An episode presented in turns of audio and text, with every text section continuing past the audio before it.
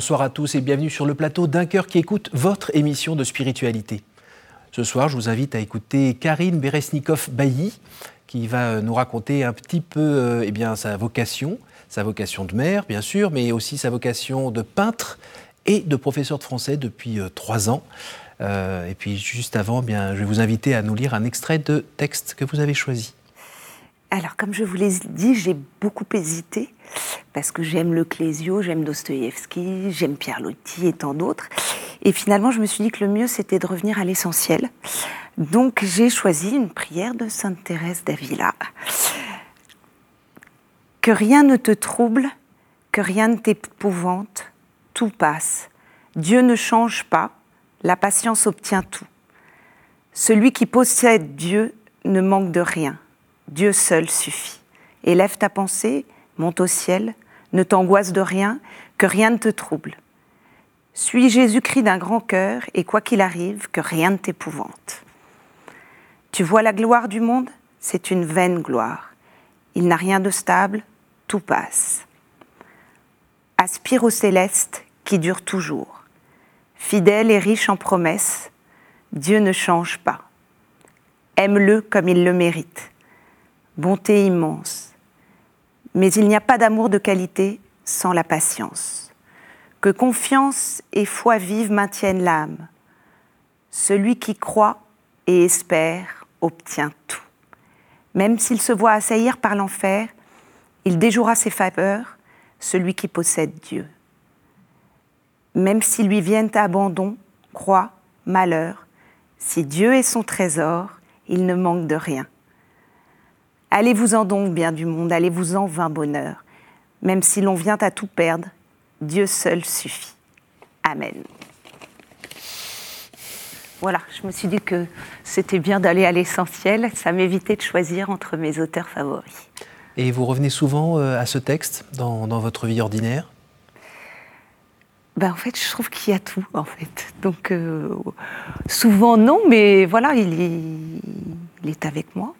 Il y a un passage qui vous plaît plus particulièrement dans ce texte? Alors, euh, ce qui me touche peut-être, c'est la patience. Je pense que c'est une qualité que je n'ai pas forcément, et donc euh, que j'essaye d'acquérir peu à peu. C'est lié à votre tempérament? Oui, j'ai un tempérament assez dynamique et euh, voilà, et peut-être un peu excessif parfois. C'est ça, vos origines russes peut-être? Oui, bah, les, Russes sont, souvent excessifs, je pense. Passionnés Voilà. Passionnants aussi. Mhm. Alors si justement cette euh, racine russe, on l'entend un peu dans votre nom, euh, Beresnikov, ça veut dire quelque chose? Alors ça vient du mot Bierioz. Bierioz en russe, c'est le boulot. Mhm. Donc c'est l'arbre national russe, c'est un nom extrêmement russe. Alors vous êtes en France parce que votre grand-père euh, était un russe blanc? Voilà, mon grand-père est arrivé au moment de la la Révolution russe. Dans les années 20, 17, 1917, 1920 En fait, il était en vacances euh, en, France au moment où la Première Guerre a, éclaté. Et mon, mon arrière-grand-père s'est remis au service du tsar. Il était à la retraite, il s'est remis au service du tsar, mais du coup, il a été chargé d'aller s'occuper des, des, prisonniers russes, enfin de la croix russe, euh, la croix rouge russe depuis la Suisse. Et donc voilà, donc ils sont restés en fait de ce côté-là. De, euh, ils sont restés en, en Suisse et puis en France. Et ils sont jamais rentrés. Et votre grand-père a épousé, alors donc il est orthodoxe, mhm. il a épousé euh, une Française, oui. catholique. Oui. Et finalement. Les enfants sont tous euh, catholiques. D'accord. De temps en temps, vous allez quand même voir un petit peu chez les orthodoxes ou pas du tout? Ah oui, alors d'abord, euh, petite, j'ai toujours été assez régulièrement, mon père nous emmenait dans des, messes orthodoxes, mhm. dans des églises rue d'Aru, on, a, mhm. on, y a pas mal été. Et puis, alors moi aujourd'hui, je suis vraiment pour l'unité des chrétiens. Donc euh, voilà, c'est quelque chose qui me tient à cœur. Je, on a eu euh, la, semaine pour l'unité des chrétiens. Voilà, c'est quelque chose qui, qui me touche. Et puis en plus, les, mon mari a un grand-père qui lui était protestant. Donc en fait, mes enfants ont tous les, toutes les origines. Euh. Et ça a été facile de transmettre aux enfants la foi? Alors j'ai cette chance, je pense. Aujourd'hui, j'ai trois enfants qui sont grands et, j'ai cette chance qu'aujourd'hui, ils ont entre 19 et 24 ans. Et je pense qu'ils ont tous la foi. Ils la vivent chacun à leur rythme, euh, voilà, mais je pense qu'ils ont tous la foi. Est-ce que ça a été facile? Oui et non, je ne sais pas. Enfin, ça s'est fait en tout cas. je pense que mes enfants se souviennent. Moi, j'ai une une conversion, on peut dire, je viens d'une famille catholique, mais catholique de tradition. La foi n'était pas très vivante dans, ma mhm. famille. Et, donc il y a eu toute une période où je n'ai pas du tout été à la messe. j'y allais quand j'allais chez ma grand-mère, j'y allais à Noël et à Pâques. Euh, voilà. Et en revanche, euh, je suis retournée à la messe quand l'aîné de mes enfants euh, a préparé sa première communion. Ça a été vraiment un changement. En fait, là, avec mon mari, nous avons décidé que peut-être, si on voulait euh, que nos enfants euh, soient élevés dans la foi catholique, il fallait peut-être qu'on fasse un petit effort. Votre mari était lui-même de culture ou de tradition catholique? Oui, et puis je pense que chez lui, la foi était un petit peu plus enracinée que chez moi. Donc euh, voilà, ça a été. Mais, quand on n'est pas habitué à aller à la messe le dimanche et que tout d'un coup on décide de le faire, c'est très compliqué. En tout cas, les deux premières années, ça a été vraiment très difficile. Mon mari partait systématiquement faire un jogging au moment d'aller à la messe. Il me disait je te rejoins, je te rejoins. Enfin, c'était non, ça a été. Au début, ça a été compliqué, mais du coup, euh, en tout cas, ma fille aînée, elle se souvient très bien de la période où on allait où nous n'allions pas à la messe et de la période où nous avons commencé à y aller. Grâce matinée, pas de euh, grâce matinée. Voilà. Par exemple. voilà. Donc ils ont vu un changement. Déjà ça, je pense que ça, ça marque les enfants et puis ils, nous ont vu évoluer. Voilà, aussi bien mon mari que moi, ils nous ont vu évoluer dans la foi, oui. Et il y a un moment. Alors est-ce que déjà à ce moment-là, vous avez retrouvé des euh, des sensations d'enfants euh, qui allaient à la messe, par exemple, ou des, une sorte de, de retrouvailles avec quelqu'un dont vous étiez un petit peu éloigné? Non. Non. Non. Non, c'était. En fait, je, je crois que j'ai. Je pense que j'ai toujours cru en Dieu. Mmh. Euh, mais je ne me posais pas beaucoup de questions dessus. Enfin, c'était pas. C'était pas très vivant. Tout ce qu'il y avait écrit dans la Bible, pour moi, c'était un, livre, c'était un peu poussiéreux, vous voyez. Euh, tous les miracles, pour moi, les miracles, ça n'existait que dans la Bible. Euh, voilà, tout était. Je sais pas. Je, en fait, moi, pour moi, ce qui comptait, c'était vraiment aujourd'hui, maintenant, de, de, vivre notre vie, voilà. Aujourd'hui. Il y a eu un autre moment qui vous a fait rentrer un peu plus euh, dans euh, la religion chrétienne et donc euh, nourrir votre foi? Alors effectivement, avec nos enfants qui grandissaient, ils sont rentrés, ils sont devenus scouts. Mhm. Et euh, quand vous avez des enfants au scout, il y a toujours un moment donné où il y a un appel pour avoir des chefs de groupe euh, scouts. Il se trouve que moi, j'avais été guide quand j'avais 12, 13, 14 ans et j'avais beaucoup aimé cette période-là. Et donc, mon mari, qui avait, mon mari avait été louveteau. Et ensemble, on a décidé de s'engager comme chef de groupe scout. Et alors là, c'est un engagement qui est quand même assez lourd. On ne savait pas très bien à quoi s'attendre en fait. On était, nous, on venait juste aider. Et euh, c'était pas juste emmener en voiture. Euh, voilà, on venait aider, mais en fait, on s'est trouvé vraiment pris, euh, pris par, de, voilà, par, par, cet engagement. Et en fait, ça a été dur. Ça, ça, a été un engagement dur, lourd. Et en plus, on était responsable d'un groupe scout qui était à l'époque un des plus gros de France. Il y avait 350 jeunes, ce qui est vraiment beaucoup. Et... En région parisienne? Oui à Saint-Cloud. D'accord. Et euh, mais en revanche, on a fait, alors on a fait une formation pour être euh, ce qu'on appelle le tripode, pour être euh, chef de groupe scout. Et alors pendant cette formation, vous avez des topos qui s'enchaînent où vous présente un petit peu tout, tout ce qui est administratif. c'est assez, c'est très complet. Mais en fait, je ne me souviens que d'une seule chose. Il y a un moment qui m'a marqué, c'est lors d'une pause café. On était, je ne sais pas, 7 ou 8 autour d'un prêtre euh, et quelqu'un demande à ce prêtre, euh, mon père, dans la prière, qu'est-ce qui compte le plus, la quantité ou la qualité? Et là, sans hésiter un quart de seconde, ce prêtre répond, la quantité, bien sûr. Donc là, moi, j'aurais dit exactement l'inverse. Donc je me suis dit, tiens, Et il répond, il ajoute, il dit, si vous attendez les moments de qualité pour prier, vous prierez très peu, alors que si vous priez beaucoup, vous allez voir, les moments de qualité se présenteront. Et en fait, c'est la seule chose que j'ai retenue. Assez vite, après, on a eu des choses un petit peu difficiles à porter avec, euh, avec notre groupe euh, scout. Et du coup, je me suis souvenue de ce qu'avait dit ce prêtre-là. Et moi qui ne priais pas, euh, je, je, non, je ne priais pas. Je ne priais ni pas plus pour mes enfants que pour ma Mhm. famille, que je ne priais pas. Je me suis mise à prier. Et alors, comme je ne savais pas comment on faisait, je, me suis, je connaissais que deux choses, le Notre Père et le Je vous salue Marie. Donc C'est je pas me mal suis- déjà. je me suis mise à faire des Je vous salue Marie pour la meute, euh, un tel, pour la cheftaine qui a tel problème, pour le, je sais pas, le scout qui a ça, pour la mère qui est malade, pour. euh, voilà. Et je me suis mise à beaucoup prier. Un peu avec votre mari aussi ou pas? Non, alors lui, il a évolué tout à fait euh, dans la même direction que Oui. moi, mais on n'a pas fait ça ensemble. En plus, lui, il, il travaillait énormément par ailleurs, donc on ne se Oui. voyait quand même pas euh, toute la journée. Euh, et moi, je me suis mise à prier. J'avais des enfants qui étaient petits, donc quand je les emmenais à l'école à vélo, je priais sur mon vélo. Quand j'étendais mon linge, je priais. Quand je, voilà, je me suis mise à vraiment beaucoup prier. Mm, Et puis, j'étais peintre. Et la peinture, euh, je me suis mise à prier au moment où je peignais. Mais Mm. en fait, pas du tout pour ma peinture. Je priais pour. euh, voilà. Donc en fait, il y a eu un changement qui s'est fait à ce moment-là.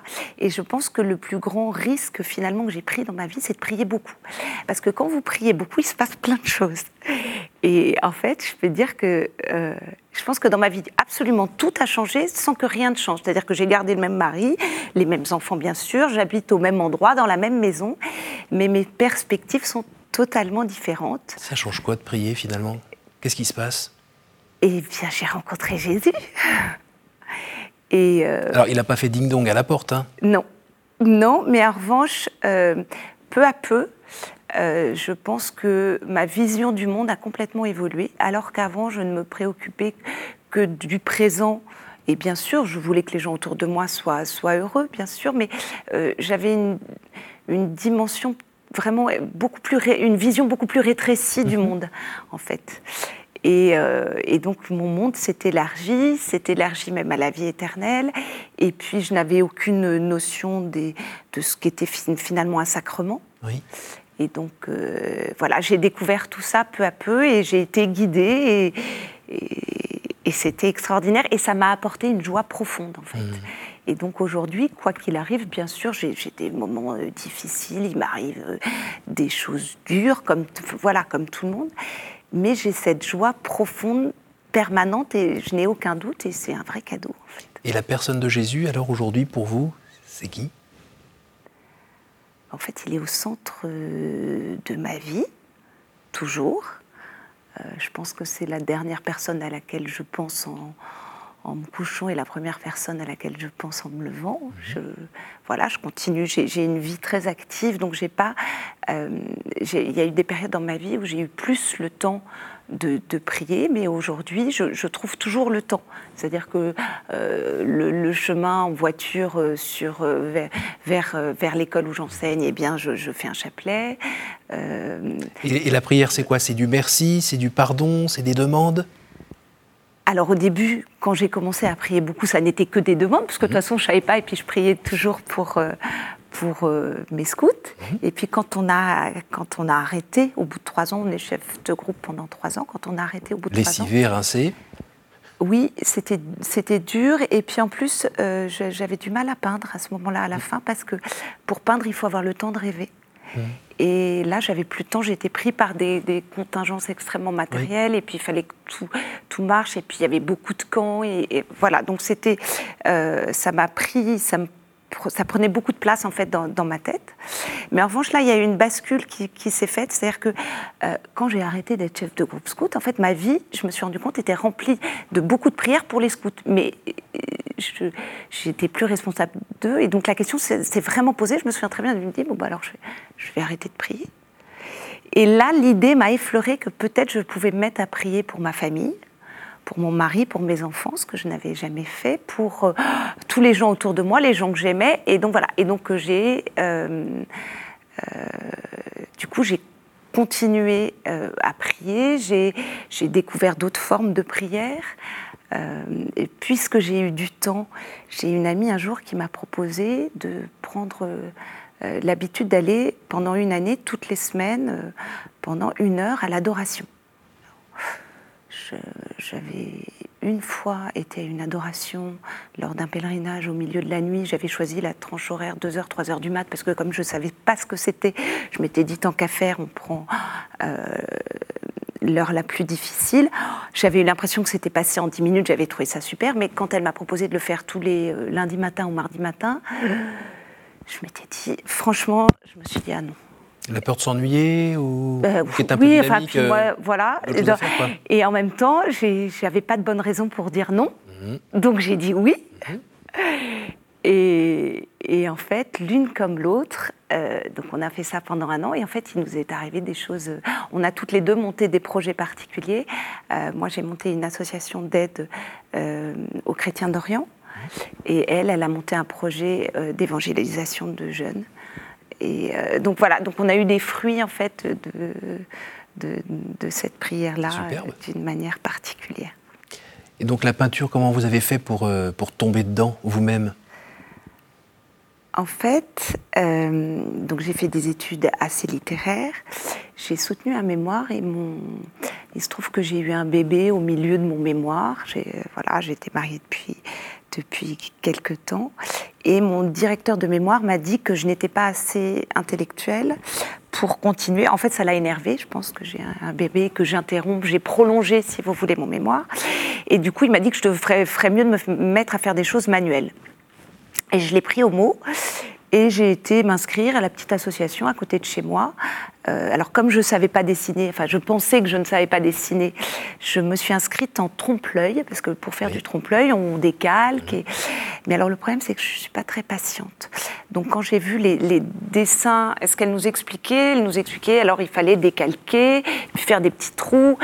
Et alors là, je me suis dit, non, mais ça n'a pas l'air très compliqué comme dessin. Et en fait, j'ai dessiné, c'était deux petits anges. Et j'ai dessiné, puis elle est passée derrière moi, elle dit, ah oui, ah bah, vous n'avez pas besoin de décalquer.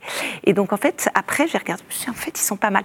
Et, et en fait, après, elle m'a laissé faire absolument ce que je voulais. Je ne suis pas restée très, très longtemps. Euh, mais j'ai découvert la peinture comme ça. En fait, j'ai aviez un découvert que- talent dans les mains, dans les yeux. j'ai découvert que je savais, je Oui. savais dessiner d'abord.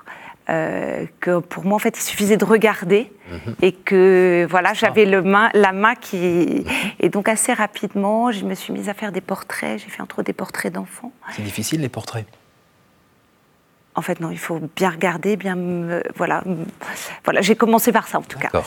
Et, euh, et puis après, j'ai essayé d'autres techniques, j'ai ajouté de la couleur et donc j'ai beaucoup, j'ai beaucoup peint de, de, de visages au début. Et puis, euh, comme j'avais, j'ai pas mal voyagé, j'ai- j'avais, j'ai peint pas mal de souvenirs de, de, de voyage. Et votre vie de foi, est-ce qu'elle a changé quelque chose dans votre euh, façon de tenir le pinceau, d'utiliser les couleurs et puis les sujets que vous, qui sont représentés Alors il y a deux choses, c'est-à-dire que pendant des années, comme j'ai je suis d'origine russe, mes amis me disaient mais Karine tu vas peindre des icônes. Et alors moi je disais bah, certainement pas, je n'écrirai pas d'icônes. Pour moi les icônes c'était très euh, stéréotypé, enfin très très très rigoureux. Il y, avait, toute une, une iconographie à respecter Oui. qui me semblait un cadre euh, euh, trop rigide pour moi. Donc, bien entendu, pendant des années, j'ai dit non. Et, euh, et je, en revanche, quand j'ai commencé à être chef de groupe scout, je me suis mise à prier pour les scouts en peignant. Mais, mais ce n'était pas pour ma peinture. Et en fait, il s'est passé quelque chose d'assez amusant. C'est-à-dire que j'ai fait toute une série de tableaux sur la Russie. Donc j'ai peint des bouleaux, j'ai peint des bulbes d'église, enfin tout ce qui me semblait vraiment russe. Et pour moi, la Russie, c'est forcément les icônes. Donc j'ai été amenée à faire une interprétation d'une icône. Pour moi, l'icône la plus russe qui soit, c'est la Trinité de Roubliov. Et donc j'ai- copié la Trinité de Roubliov sur une grande toile, euh, voilà, assez monumentale, pour aller dans ma série russe, pas du tout pour faire euh, de peinture religieuse. Euh, je, voulais juste faire un, un beau tableau, ça allait bien dans ma série, et voilà. Et en fait, ce tableau-là était un tableau charnière parce qu'après, j'ai basculé euh, dans la peinture religieuse. C'est-à-dire que euh, ce grand tableau, euh, j'ai un mari qui est adorable et qui, souvent, quand je, quand je termine un tableau, souvent, je l'accroche à un endroit dans la salle à manger pour passer devant et pour voir ce qui cloche. Parce que euh, savoir s'il est fini ou pas, c'est toujours difficile de savoir si un tableau est terminé ou pas. Et donc, je l'accroche et je passe devant à différents moments et je vois si je trouve qu'il est fini ou pas. Et donc, j'ai accroché ma Trinité salle à manger et elle est quand même assez grande. Et, elle était... il me dit, mais on va peut-être pas la garder là tout le temps. Euh, Et, je l'ai regardé, je me suis dit, c'est vrai que c'est assez grand. Et c'est vrai que dans mon atelier, j'avais les tableaux qui s'empilaient, qui s'empilaient, qui prenaient beaucoup de place. Et donc j'ai décidé d'offrir ce tableau-là à un ami prêtre. Donc un jour, je l'ai appelé, je lui ai dit, mon père, j'ai un petit cadeau pour vous. Il a compris que je lui ai apporté un, un petit truc en comme ça. Donc il était très content. Et quand je suis arrivée avec mon grand tableau, il a, voilà, il a été étonné, je lui ai donné, il l'a gardé. Il se trouve que quelques mois après, on est parti ensemble en Terre Sainte et il m'a avoué quelque chose qui m'a énormément touchée, c'est qu'il faisait son oraison euh, devant mon tableau. Et donc là, je me suis dit, incroyable, extraordinaire. Mes tableaux ne se vendent pas, mais alors un prêtre pris devant, ça doit être encore mieux. Et, euh, et, en fait, cet ami prêtre, par la suite, euh, m'a appelé en me disant voilà Karine je suis responsable je suis l'aumônier d'une école et la directrice de l'école cherche un peintre pour lui faire une grande croix icône d'un mètre soixante de haut avec cinq scènes de la vie du Christ et j'ai pensé à vous je lui dis mais mon père, je, ne, je suis incapable de faire ça. D'abord, je, je n'écris pas d'icône. Et euh, il me dit mais si, si, allez c'est un très beau projet, allez voir. En plus, elle ne trouve personne.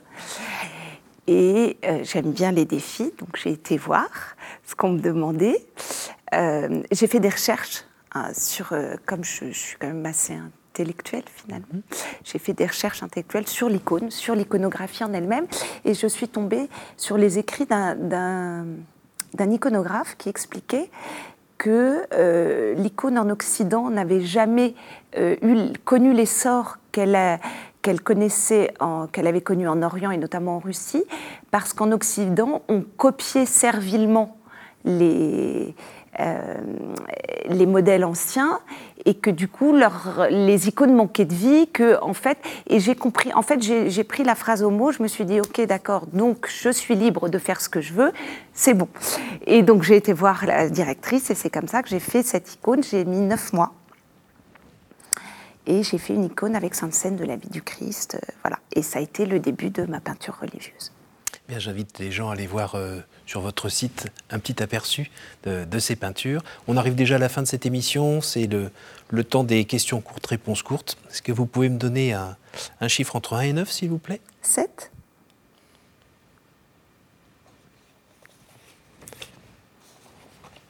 Quelle est votre prière préférée? Je pense que c'est le, Notre Père et Je vous salue. En fait, c'est le chapelet. Je prie beaucoup le chapelet. Entre 1 et 8 8 Si vous pouviez emmener trois objets au paradis, ce serait?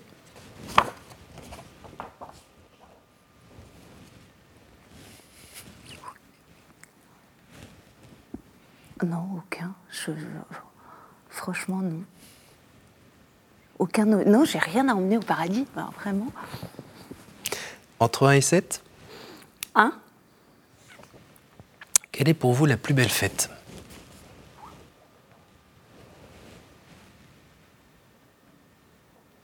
Oh, je crois que j'aime Noël. J'aime Noël parce que j'ai de beaux souvenirs d'enfance des fêtes de Noël et que j'aime décorer toute la maison. J'aime la joie des enfants. Donc, euh, je crois que c'est Noël. Merci Karine. Merci d'être venu, d'avoir tenté cette aventure, d'avoir relevé ce défi, de nous avoir parlé euh, ben, de votre foi avec autant de, lumière. Et puis euh, de votre peinture aussi, ça donne envie d'aller voir euh, d'un peu plus près ce que c'est. Merci beaucoup. Merci à vous tous pour votre fidélité. N'hésitez pas à partager cette émission autour de vous grâce à notre site www.ktotv.com. Et je vous dis à la semaine prochaine.